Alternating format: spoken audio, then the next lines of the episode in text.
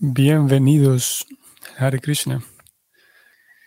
Vamos a continuar con la lectura del Bhagavatam, aunque en realidad hoy continuamos con la cuarta de las ofensas y vamos a partir siempre del mismo verso del Srimad Bhagavatam 2, 1, 11. Om Namo Bhagavate Vasudevaya. Om Namo Bhagavate Vasudevaya. Om Namo Bhagavate Vasudevaya. Etam nirvidya mananam ichita makuto bhayam yoginam nripanirnitam harer namanukirtanam. Oh Rey, el canto constante del santo nombre del Señor, siguiendo el sendero de las grandes autoridades, es la manera libre de dudas y temor en que todos pueden lograr el éxito. Tanto aquellos que están libres de todos los deseos materiales, como aquellos que están deseosos de todo el disfrute material, así como también aquellos que están autosatisfechos en virtud del conocimiento trascendental. Vamos a ir de una vez a la sección de las ofensas. La cuarta de las ofensas es la siguiente. Dice preocupada la cuarta ofensa contra el canto del santo nombre es la de difamar las escrituras o el conocimiento védico difamar las escrituras o el conocimiento védico. Como habíamos dicho, seguimos notando aquí una actitud en el discípulo, en el estudiante, que es la actitud de menosprecio. Vimos en la número uno, menospreciar a los devotos, menospreciar el santo nombre, número dos, menospreciar al maestro espiritual, número tres, y este número cuatro, menospreciar también. Y como Prabhupada lo, lo describe aquí, difamar es diferente de menospreciar, es, es, un, un par de escalones más arriba. Yo podría menospreciar y no necesariamente difamar. Aquí Prabhupada dice difamar las escrituras védicas. No, más bien él dice difamar las escrituras o el conocimiento védico. Tengo aquí varias citas para compartirles, principalmente de, de citas eh, en, extractos de conferencias dadas por Prabhupada cuando él se refirió a las diez ofensas. Todas ellas son eh, palabras de Prabhupada en ceremonias de iniciación, cuando él estaba dando iniciación a algún discípulo. Bueno, tengo dos también, eh, no de ceremonia de iniciación, sino más bien del Bhagavatam. Ahora vamos a verlas todas. A ver, voy a compartirles la pantalla completa.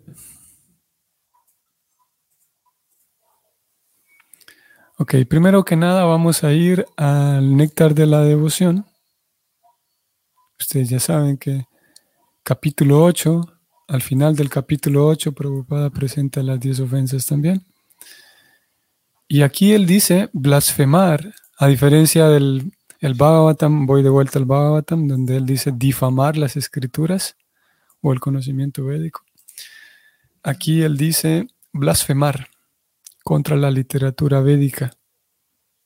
Y aquí Prabhupada agrega algo más y dice, o blasfemar contra literatura que concuerda con la versión védica. Blasfemar o difamar. Y sí, podemos eh, entonces em, captar aquí el punto de que se trata de un, por un lado, un menosprecio, como decíamos, que es una actitud inicial, un menosprecio una eh, falta de consideración.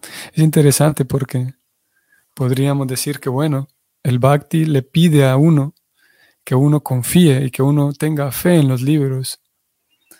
Pero lo cierto es que no es así. Lo cierto es que el bhakti dice, ok, usted cante el mantra de Krishna, pero en la medida en la que usted dude, digamos, de la autoridad de estos libros, en la medida en la que usted em, sí, rechace o blasfeme o como decía Prabhupada, o, difame estos libros, pues en esa medida va, va, a estar bloqueado, digamos, su comprensión espiritual.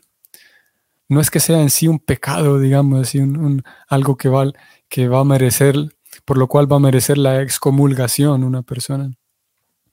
Simplemente las escrituras dicen, observe dentro de usted mismo. Aquí no es un asunto de que si difama las escrituras lo expulsamos del bhakti, sino más bien observe dentro de usted mismo e, e, en, sus propios paradigmas, en sus propias cosas, en su propia forma de pensar, de concebir la vida. ¿Qué actitud tiene? Ah, generalmente esto es de forma inconsciente. Claro, podemos ver a alguien que abiertamente y de manera explícita eh, difama o critica de manera malsana o blasfema contra las escrituras.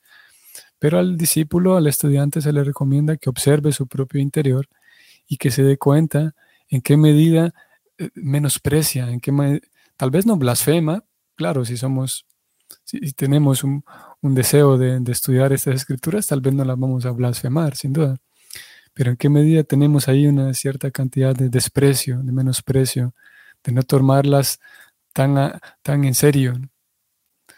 Y, en la medida en la que entonces confiamos y apreciamos la herencia del conocimiento védico que hemos recibido, entonces en esa medida podemos acercarnos a esos libros con una mejor actitud, con una actitud de mayor respeto y por lo tanto absorber mejor lo que los libros digan, lo que los libros presenten, ya que aquí no se trata únicamente de, datos, no se trata únicamente de conocimiento teórico, sino en la medida en la que hay fe y confianza, en la medida en la que comprendo qué es este libro, que no es solamente un libro, sino es parte de la ayuda del Señor para que yo pueda eh, tener una comunión con Él. Y en ese sentido puedo observar que el libro es, es, es la gracia de Dios. Las escrituras védicas podemos decir, podemos comprender que son parte de la gracia del, Señor. Y con esa visión, entonces, podemos acercarnos a los libros y obtener, eh, absorber, digamos, la gracia del Señor a través de la lectura de los libros.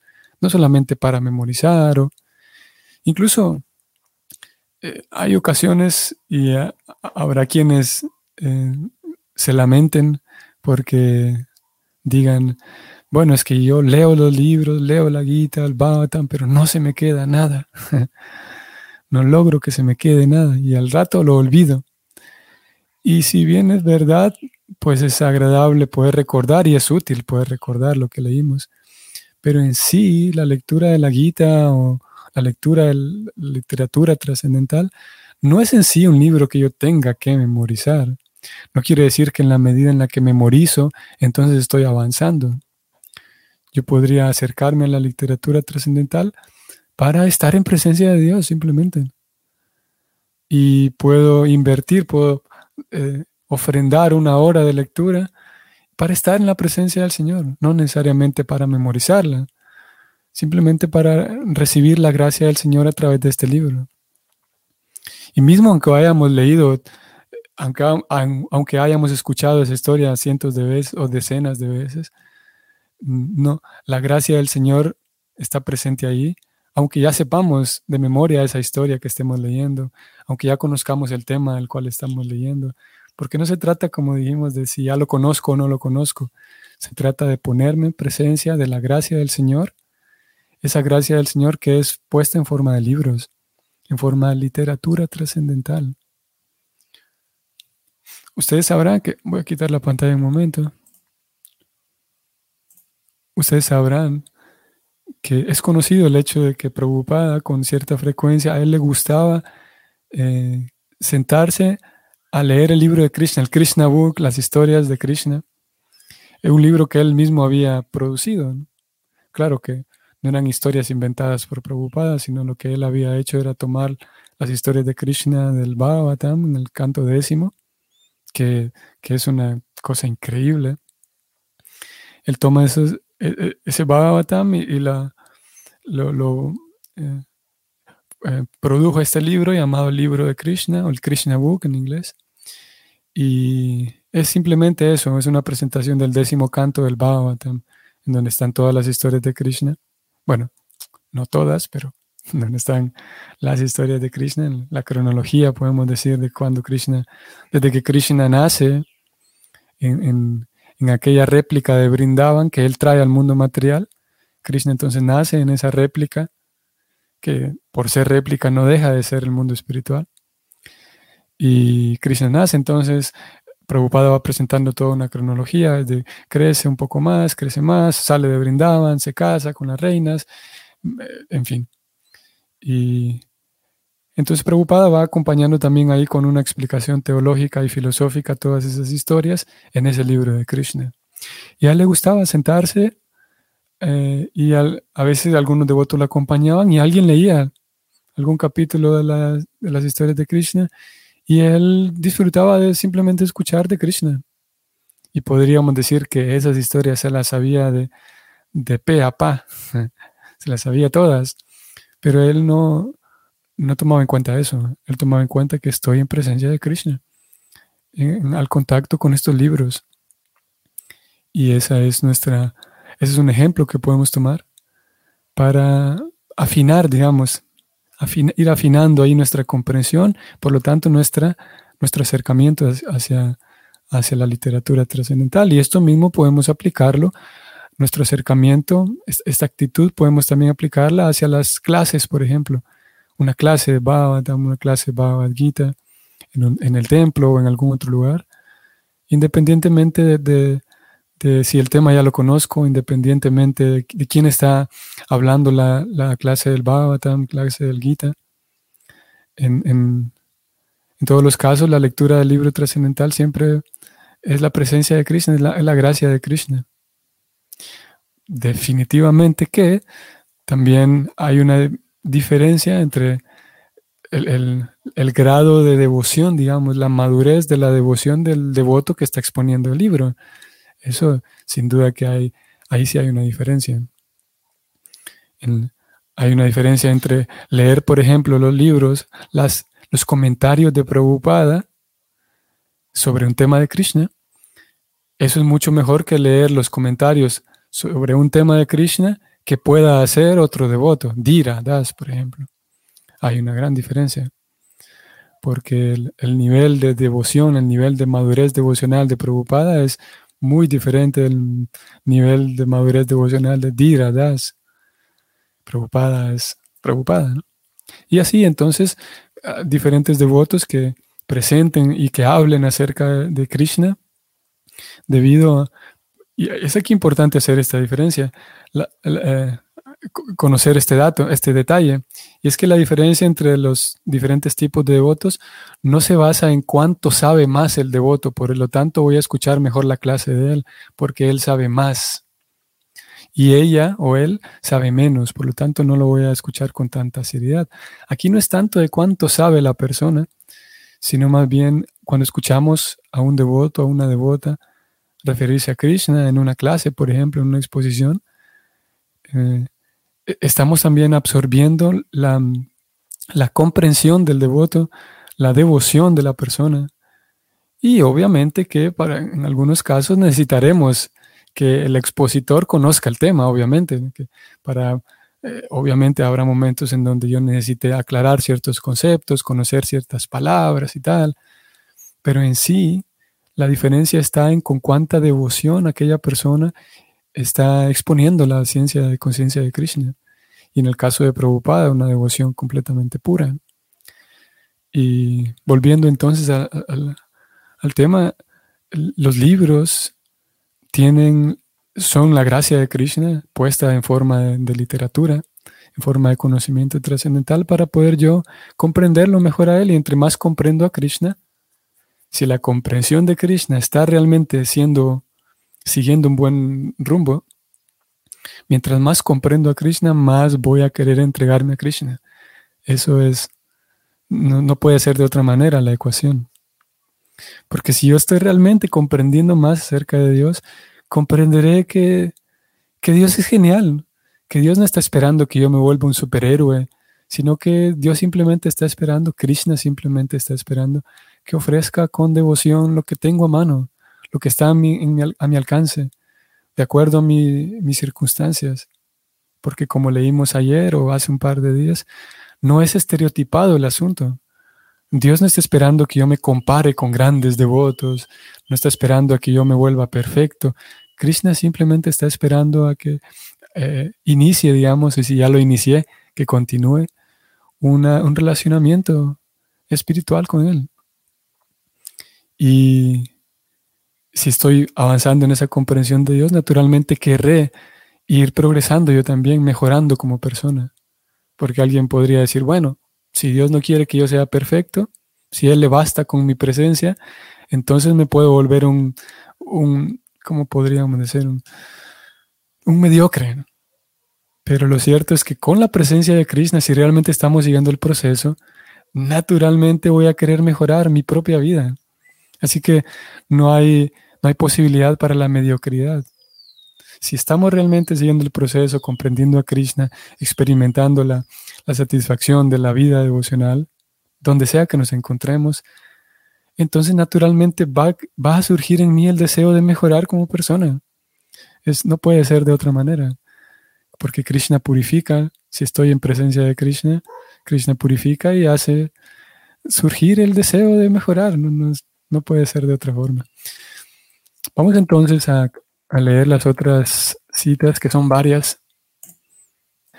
Vamos a leer entonces de este, esta ceremonia de iniciación el primero de diciembre de 1968. 1968 en Los Ángeles. Entonces, rebatinando, un devoto lee la cuarta ofensa, ya vienen leyendo las primeras anteriores, y él dice, la cuarta ofensa es minimizar la autoridad de los Vedas. Vean qué curioso que aquí ya no se presenta como, como blasfemar o como, ¿cuál era la otra palabra? Difamar, sino Prabhupada dice, o bueno, este devoto leyendo la lista que Prabhupada escribió, dice minimizar la autoridad de los Vedas, que es más parecido a, como yo decía al inicio, eh, menospreciar. Y Prabhupada dice sí. Vamos a leer todo esto. Dice Prabhupada, las escrituras, la autoridad de los Vedas, deben ser aceptadas. La autoridad de los Vedas, debemos aceptarla, debe ser aceptada. Tal como el otro día yo estaba explicando, el Veda dice que las, las ¿cómo se llama? La, caracola es pura, aunque es el hueso de un animal. En otros lugares el Veda nos dice, nos da la instrucción de que los huesos de los animales son impuros, pero se dice que la caracola es pura. Puede ser puesto frente a la deidad, puede ser usado ante, en el, dentro del, la habitación de la deidad como parte de su servicio.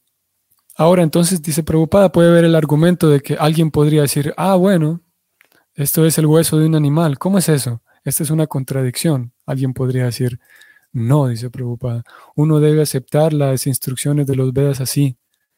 Siempre que se dice que es impuro, es impuro. Y cuando se dice que es puro, es puro.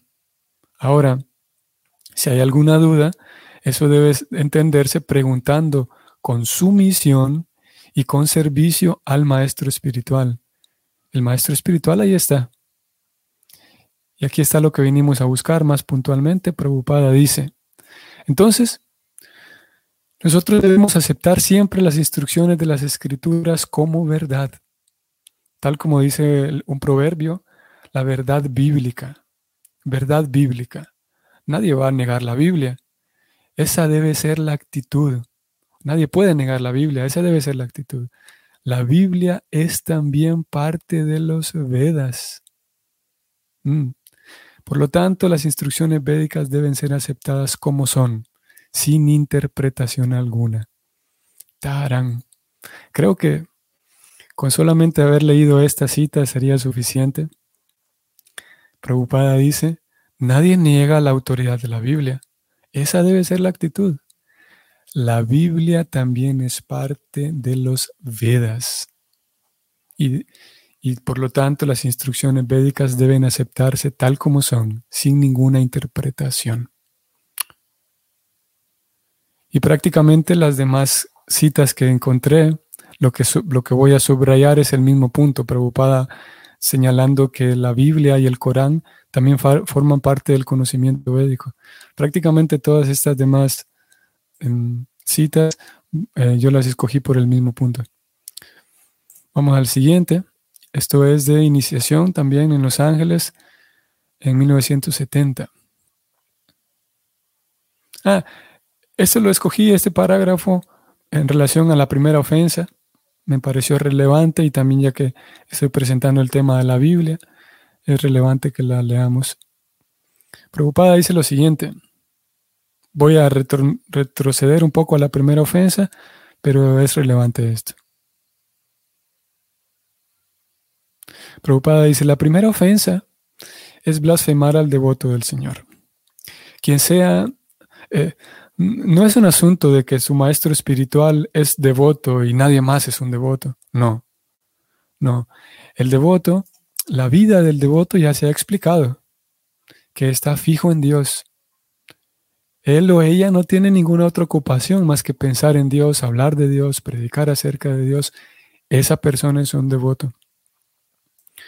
No importa dónde sea que haya nacido, en cuál país, en este o en este otro país, en esta provincia o en esta otra provincia, en este o en, este otro planeta, quien sea que cuya vida simplemente está absorta en la conciencia de Krishna, en pensamientos de Dios, él es un devoto. Así que nosotros no debemos blasfemar de que nuestro proceso es mejor. Tu proceso es, no, dice Prabhupada, esto es debido a la ignorancia. Esta ofensa es blasfemar al devoto. Eso nada más como un paréntesis en relación al blasfemar al devoto. Mm. Seguimos eh, también en el 68, ahora en Montreal, una ceremonia de iniciación. Ustedes al cantar deben evitar todas las diez ofensas. La primera de las ofensas, curiosamente aquí preocupada dice que la primera de las ofensas es eh, eh, menospreciar las escrituras, los Vedas. Acepten, acepten la autoridad de los Vedas, no que acepten, no, no que se rechacen las escrituras. Vedas significa libro de conocimiento trascendental. No solo la Bhagavad Gita, incluso la Biblia o el Corán, ellos también son. Aunque quiero decir, la Bhagavad Gita, eh, em, dice él, eh, conocimientos primarios, secundarios, eso es diferente. Pero siempre que hay una información de Dios, esa es escritura reconocida. Así que nosotros estamos, eh, tenemos interés en los Vedas. Cualquier otra escritura la cual esté dando información acerca de Dios de manera científica o aceptada por personas, ese también es, esos son Vedas también. Así que uno no debería blasfemar los Vedas. Esa es la primera ofensa, dice Prabhupada. Es curioso que él dice la primera ofensa, siendo que en otras listas aparece otro orden. Vamos a ver lo siguiente. Esto es de también el 68, iniciación ahora en Seattle bueno, el devoto Madhudvisa lee la número 4 y él dice minimizar la autoridad de los Vedas. Sí, dice Prabhupada, nadie debe minimizar la autoridad de las escrituras. Esta es también una ofensa. Y pasen con la siguiente. Aquí solamente quise resaltar el hecho de que Prabhupada eh, no en, en todos los casos hablaba de blasfemar o de, ¿cómo él decía? Blasfemar o difamar sino que incluso el, menospreciar, el minimizar la autoridad de las escrituras, eso también es ofensivo. Porque como decía, yo podría decir, bueno, yo no blasfemo ni difamo las escrituras, pero posiblemente estoy teniendo inconscientemente una actitud de minimizar y eso ya nos pone otra tarea, identificar dentro de mí mismo cómo estoy eh, acercándome a las escrituras. Ahora en Montreal, también en el 68, una ceremonia de iniciación. Preocupada dice lo siguiente, ninguna escritura del mundo debe ser eh, eh, menospreciada. Cualquier escritura la cual esté predicando acerca de la conciencia de Dios es autorizada. Puede ser que en algunas escrituras la información de Dios no esté completamente explícita o explicada, Pero si la idea, el punto es Dios, entonces esa es una escritura. Así que generalmente los Sruti Shastras significan Vedas, libros de conocimiento. Y uno no debe uno no debe ir más allá de los libros del conocimiento. Tal como nosotros estamos estudiando la Gita, eso es Sruti Shastra Nindanam. Y ahora dos citas de Bhagavatam. 3.32.19 en el Bhagavatam Prabhupada dice lo siguiente en su comentario. Los materialistas tienen un gran interés por leer ese tipo de literatura, hablando de literatura que desencamina. Pero cuando les presentamos auténticos libros de conocimiento, como el Srimad Bhagavatam, la Bhagavad Gita, el Vishnu Purana y otras escrituras del mundo como la Biblia y el Corán, a ellos no les interesa. Aquí nuevamente, y esto ya es en un en un comentario propio eh, eh, eh, dejado allí en, las páginas del Bhagavatam, Prabhupada dice, libros auténticos de conocimiento, Bhagavatam, Bhagavad Gita, Vishnu Purana, la Biblia y el Corán. A los materialistas no les interesa. Dicho de otra manera, aquellas personas que se interesan por estos libros y los siguen, no son personas materialistas, y luego encontramos esto en el Bhavatam 7, 11, textos 8 al 12. El verso es una lista de principios generales que siguen los devotos, como ser veraces, humildes, mantenerse satisfecho, ser limpios. Es una lista bastante grande e interesante. Y en la traducción palabra por palabra encontramos esta, esta palabra que es Swadhyaya. Swadhyaya significa estudiar las escrituras. Y la forma en la que Prabhupada lo traduce aquí, da esta traducción en, la palabra por palabra, es la siguiente. Él dice, Swadhyaya, leer escrituras trascendentales como la Bhagavad Gita, el Srimad Bhagavatam, el Ramayana y el Mahabharata. Y entre paréntesis dice, o para los que no siguen la cultura védica, leer la Biblia o el Corán. Eso es algo que se requiere. Aquí, curiosamente, aquí Prabhupada pone entre paréntesis para los que no siguen la cultura védica, mientras que más atrás dijo que la Bhagavad Gita también es, es Veda. Vamos a ver dónde dejé esto. Ajá, Prabhupada dice aquí, la Biblia también es parte de los Vedas. En cualquier caso, que podría parecer contradictorio, en cualquier caso, siguiendo el, cualquier em, atmósfera cultural que sigamos. Y vamos a ir terminando aquí. La lectura de los libros, eh, como decíamos hace rato, es eh, recordando que la gracia del Señor está puesta ahí para ayudarme a mí a través de estos libros a llevar una vida más sana y en fin de cuentas a tener una comunión real y científica con Dios y nuestra actitud hacia esa literatura trascendental eh, es, em, es importante y nos permite entonces llevar a cabo un mejor canto del santo nombre. Y dentro de esa literatura trascendental incluimos aquí, lo, como lo hace Prabhupada, incluye en su comprensión, cuando él, podemos entonces captar la idea de que cuando él habla de literatura trascendental, en su comprensión está incluyendo como él puso aquí, la Biblia y el Corán. Eso nos, nos regala entonces una visión más amplia, uniéndolo con la ofensa número uno, de quién es un devoto. Una visión más amplia, qué son las escrituras. Como decíamos hace unos días, puede ser natural. A ver, para alguien que, que tal vez eh, escucha eh, por primera vez estos temas, podría parecer natural, que claro, ¿Por qué yo voy a menospreciar las escrituras de otra religión? Pero la cosa está de que con cierta, hay, una cierta tendencia, digamos, en los círculos devocionales Hare Krishnas. en nuestras comunidades hay, una, hay cierta idea ahí flotando de que las escrituras solamente se refiere a la Gita, Bhavatam y lo demás no, eso no funciona, no sirve. Eh, la Biblia, el Corán, o también hablar de otros devotos. Pareciera que, que los devotos solamente son los Hare Krishna, los devotos de Hare Krishna. Y si encontramos personas en otras religiones, no, ellos no, ellos no. Y eso es una actitud que, como dijo aquí Prabhupada, lo leímos, es una actitud ignorante. No es, no es un asunto de que su maestro espiritual es únicamente un devoto y nadie más es un devoto. No, dice Prabhupada. Nosotros no debemos blasfemar de tal manera que digamos, nuestro proceso es mejor y su proceso no. Eso se debe a la ignorancia, dice él. Blasfemar, a, en este caso, a los devotos, o más particularmente el tema de hoy, a las escrituras. Ok, vamos a detenernos aquí. Que tengan entonces ustedes un bonito día. Hoy estamos en sábado, sí. Y nos vemos mañana. Hare Krishna.